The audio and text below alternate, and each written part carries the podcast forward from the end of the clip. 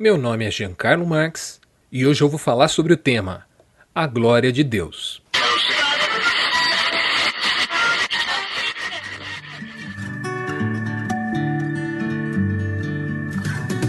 Você está ouvindo da Crentaços Produções Subversivas.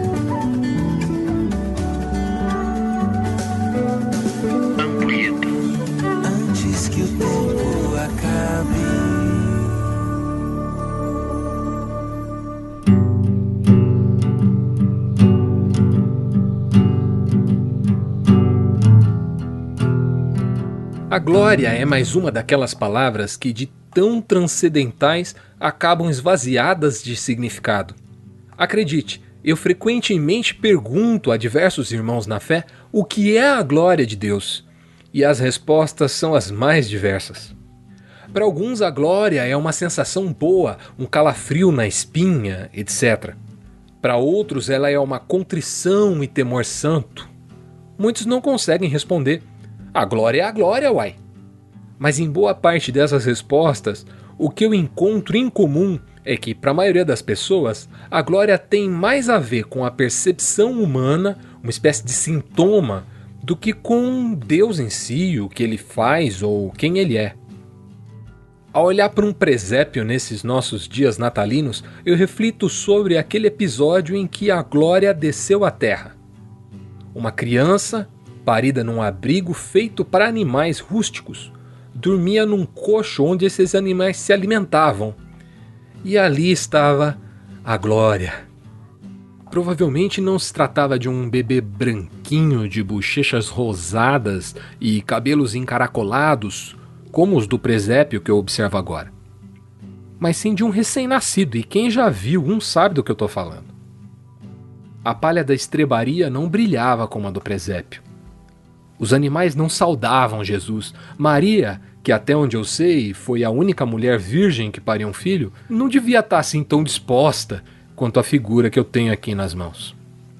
A verdadeira cena que celebramos no Natal talvez seja bem menos glamurosa do que a que podemos sequer imaginar.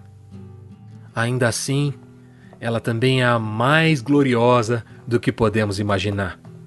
Porque não tem calafrio na espinha, sensação boa, contrição ou temor que alcancem a gloriosa manifestação do Filho de Deus.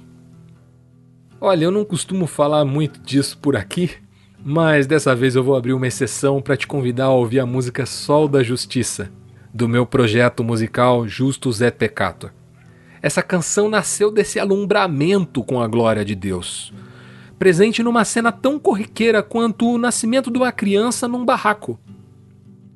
Ouve lá e depois você me conta aí o que achou nos comentários. Sol da Justiça, Justus et Peccator, em todas as plataformas. Voltando ao tema, os evangelhos contam que José e Maria, ao chegarem em Belém, não encontraram lugar para passar a noite. Estava lotado. Porém, a gente tem que meditar um instante aqui sobre um fato inquietante.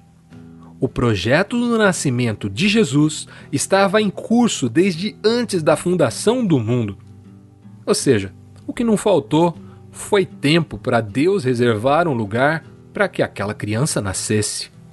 Então, por que é que Deus planejou, antes mesmo de criar o homem, que o próprio Jesus nasceria num abrigo de animais, sujo e sem a menor condição de acomodar um recém-nascido? Eu empresto aqui as palavras do meu amigo Daniel Coelho. Jesus nasceu ali, para que outra criança não precisasse nascer ali. Seu primeiro ato como ser humano encarnado foi substituir a dor de alguém que ficaria sem acomodação. Desculpe se você esperava outra coisa, mas eu ouso dizer que essa, sim, é a verdadeira glória. Pelo menos essa é a glória em que eu desejo que o Senhor brilhe sobre mim.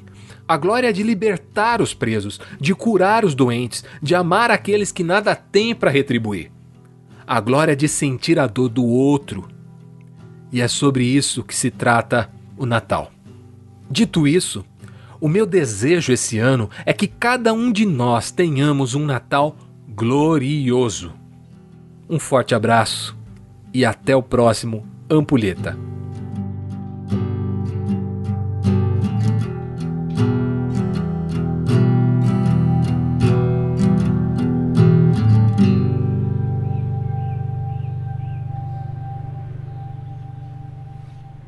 Mamãe!